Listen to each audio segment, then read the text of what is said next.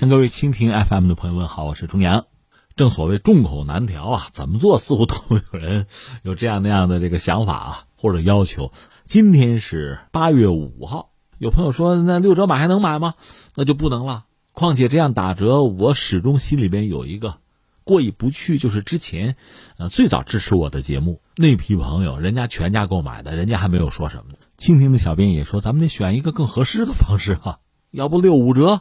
八月的五六七三天，重阳的世界观六五折，重阳的世界观，世界大事，军情总览。你有感兴趣的话题，随时给我留言，顺祝下岸。美国总统特朗普周四宣布，将重新对加拿大铝征收百分之十的关税，而此时距离新美墨加协定开始实施才一个多月。特朗普的这一决定遭到了来自商业团体的批评。美国商会执行副总裁兼国际事务负责人布里里安特表示，这些关税不但将提高美国制造商的成本，遭到大多数美国铝生产商的反对，同时还将招致对美国出口的报复行动。我们敦促政府重新考虑这一举措。这是美国对加拿大又挥舞这个关税大棒了，真是有意思，非常有戏剧性啊！这个特朗普本身也是，也算六亲不认吧，就是加拿大这是亲密盟友啊，五眼联盟之一啊，各色问题对美国基本上算是紧跟的一个姿态吧，比较亲密的一个小兄弟吧。结果也没客气，大棒子抡过来，估计特鲁多都懵了吧。现在最新的消息是，特鲁多说我们要和我们就是加拿大的铝业工人站在一起，要对等报复。呃，这个事儿是这样啊，一个我们要说呢，还是这真是个俏皮话了，就国家安全是个筐，什么都可以往里装。这美国从加拿大进口点铝吧，说加拿大是不是出口多了？就美国进口的多了，这这这国家安全啊受到威胁了，所以我加关税。说起来是二零一八年吧，特朗普真的抡起那个贸易战大棒的时候。几乎全球的钢铁和铝，反正你卖到美国的都挨了一棒子，就开征关税啊！我记得那是最早的呀，那加拿大也没有例外。后来呢，有一个就北美自由贸易协定，就是美国、加拿大、墨西哥三家谈，原来谈下来一个，特朗普上台之后把它撕毁了，重谈，说美国吃亏了。而且特朗普确实很有技巧，他是先和墨西哥谈，谈下来之后再逼加拿大签字，加拿大就从了。但是为了签这个东西，那各国需要国内同意吧，所以钢铁和铝这个事儿就放下了。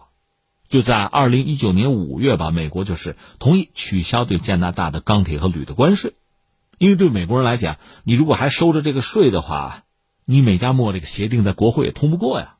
当然现在我们知道是通过了，可另一方面你要知道，跟美国人谈判真得留个心眼儿哈，俩坎儿需要过，一个坎儿是什么呢？最后他可能背信弃义。他撕毁协议，特朗普常这么干吗？经常退群呢。你说美加墨，我们就讲这个新的自贸，这签了没几天啊，实施了有一个月吗？特朗普又宣布对加拿大的铝要重征关税，你看说了不算，就没有契约精神，这是一个坎儿啊。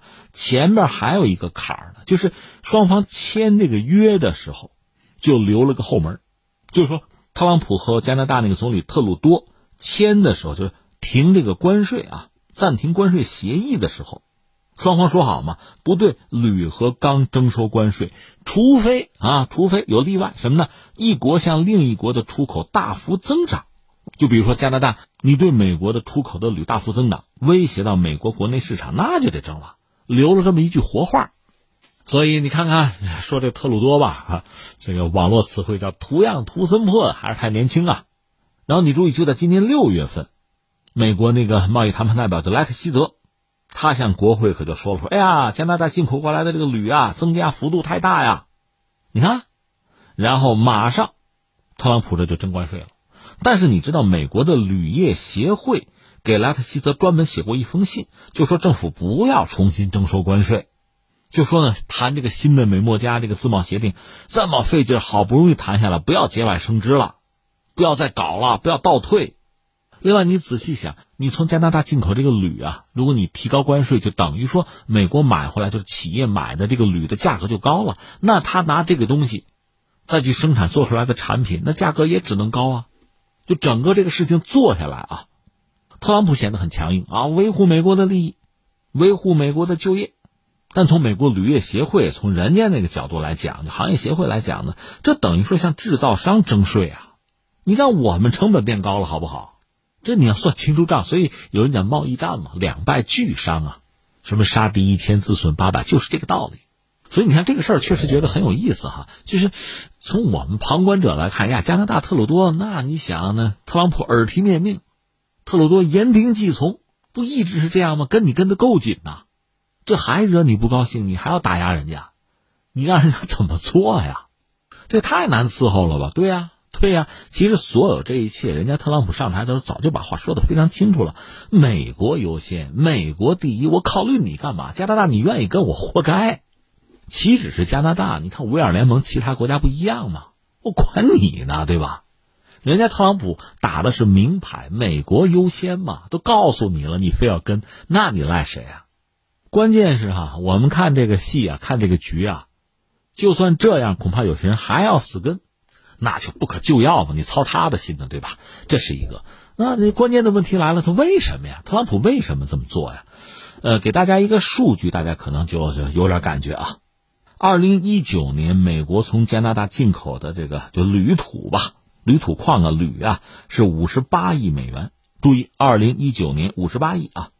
二零一七年多少呢？七十亿，所以从这个角度来讲，这进口其实不是多了，是少了呀。那莱特希泽说这个进口铝的幅度增加了，他怎么算呢？那谁知道呢？但是特朗普拿这个事做姿态，表明自己维护美国工人的权益啊，维护美国利益的这个决心呢。你想这个形象，这个捍卫者的形象干什么用？还是要为自己的选情加分吗？说到底不就这么点事儿吗？强硬啊，盟友也不放过呀。看看是否可以多捞两张选票嘛？说到底，估计还是这么一个状况。这就说到美国的选举了啊，这是人家自己的事儿，我们也犯不上担心啊、操心。但是，呃，拜登就是特朗普的那个竞争对手，拜登啊，最近说了一句话，还是有点引人关注，有点意思。拜登说什么呢？说如果我当选啊，就要取消特朗普的对华关税。咱先不说加拿大啊，特朗普对华的关税。拜登说：“我要是上台，我取消。”你说哟，这算是对华释放善意吗？现在释放这个善意是不是为时尚早啊？哎，人家是有人家的话的。一般说来，拜登也表示对华要很强硬啊。但是他在接受就美国媒体的采访的时候就说呢：“如果我要是当上美国总统，那就特朗普政府对中国进口商品加征关税这个事儿，我是不干的。为什么呢？因为这等同于对美国公司和消费者征税。”所以你看，从我作为一个旁观者看呢，这个话至少表明，拜登比特朗普懂经济。我们只能这么说。他说特朗普的是馊主意嘛？美国的制造业已经陷入衰退了，农业也损失了数十亿美元，美国纳税人不得不为此买单。当然，我再说一遍，这不意味着他对中国要释放善意啊。按照拜登的说法，我们占世界经济的百分之二十五，但我们的手指戳到了我们所有盟友的眼睛。他说：“美国只有将世界上其他国家联合起来，才能迫使中国做出改变。看见没有，拜登啊，统一战线啊，这么搞的，跟特朗普不一样。特朗普是想单挑。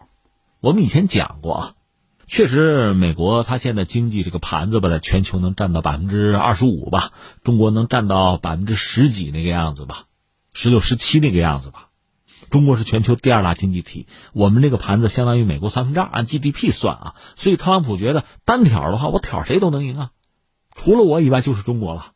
咱拿经济盘子说，中国也不如我大嘛，所以我愿意单挑。而那种什么多元化、多边的玩法呢，他觉得吃亏，因为在联合国也好，在 WTO 也好啊。他觉得是有很多国家是联手向美国发难嘛，美国吃亏嘛，所以他愿意单挑。但是拜登呢，又回到多边主义。他这个多边主义就是联合所有的盟友对中国施压，通过这种方式迫使中国改变。你看，他要体现出和特朗普的不同。但是他这番话呢，估计让特鲁多、让加拿大，包括美国的一些盟友听了之后，可能是不是眼泪都出来了？因为就这两年，一方面就说贸易战哈，美国和中国这套。与此同时呢，特朗普对其他的国家、对盟友也没有闲的呀。加拿大、包括欧洲，呃，还有亚洲地区，他的盟友，他同样挥动关税大棒啊。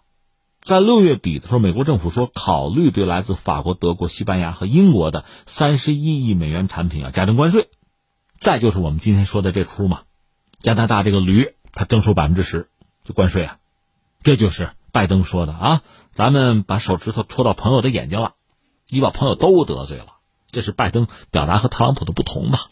当然，这确实又涉及到下一个问题，他们俩谁能当选啊？如果拜登上台，真的就换新玩法了，包括对华的这个征的关税，他要取消吗？这个就不好讲了。从民调来看呢，似乎拜登是领先，当然也有人说民调真的是不可靠啊。而且呢，以特朗普的这个性格啊，恐怕会无所不用其极争取连任。也有人对拜登本人呢表示这个忧虑。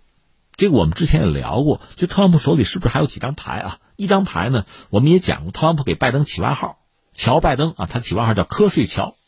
这个“瞌睡乔”意思就是说，呃，这老头七十八了，有时候关键时刻打盹儿，睡着了，精力啊不够。这确实是一个问题。另外呢，这位这个年纪大了嘛，记忆力是不是有些问题？他本人呢，确实也有些毛病，比如口吃。所以现在特朗普是都着急了，盼着赶快和他进行辩论，三场辩论能不能提前呢？你看特朗普也很有意思，前两天说这大选能不能往后推一推啊？推迟，当然大家都反对，都骂他嘛，马上改主意了。哎，咱这辩论可不可以提前啊？而且一般认为，如果是这两个人辩论啊，拜登肯定不占便宜。特朗普相对来说伶牙俐齿啊，从某种意义上讲，他和我们同行过。特朗普是做过主持人的人啊，做过电视节目的，所以很可能两个人的辩论呢，他会给拜登挖坑，会让拜登出洋相。另外，拜登本身有可能有丑闻，就是他和他儿子乌克兰那档子事儿。之前不是传说特朗普还给泽连斯基打电话让他调查吗？电话门这个事现在似乎偃旗息鼓了。那那真的就这么完了吗？特朗普会到此为止吗？所以，也许他手里还有几张牌，所谓王炸哈，这牌还没有出来，到关键时刻才会砸出来。所以，拜登和特朗普到底鹿死谁手，我们并不清楚。甚至包括我们国内，你看有一些分析家还看好，你喜不喜欢那另一码事儿了。就是还是看好特朗普，觉得他胜选的可能性可能更大，还是这个样子。拜登确实截止到目前没有太大的动作，我们总看见特朗普在这动哈，拜登似乎没有太大的动作。也许没有动作，没有动作也就没有缺陷，没有短板吧？是不是在静等对方犯错误？这是他的竞选策略啊？有可能，走着瞧吧。